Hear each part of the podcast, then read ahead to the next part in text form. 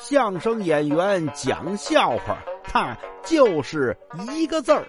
你说说，逗你玩儿。您看呀，有这么句话叫“乍穿新鞋高抬腿”，怎么呢？这人好显摆啊，形容这暴发户拿着钱到处显摆。有这么一位，就是发了笔横财，不知道怎么花了，去这个商店买鞋去。说您这儿这个皮鞋有什么与众不同的皮子吗？啊，我们这儿有鳄鱼皮，鳄鱼皮那穿的人多了，显不出我这身份的尊贵呀。我们这儿有这个水牛皮，那更多了。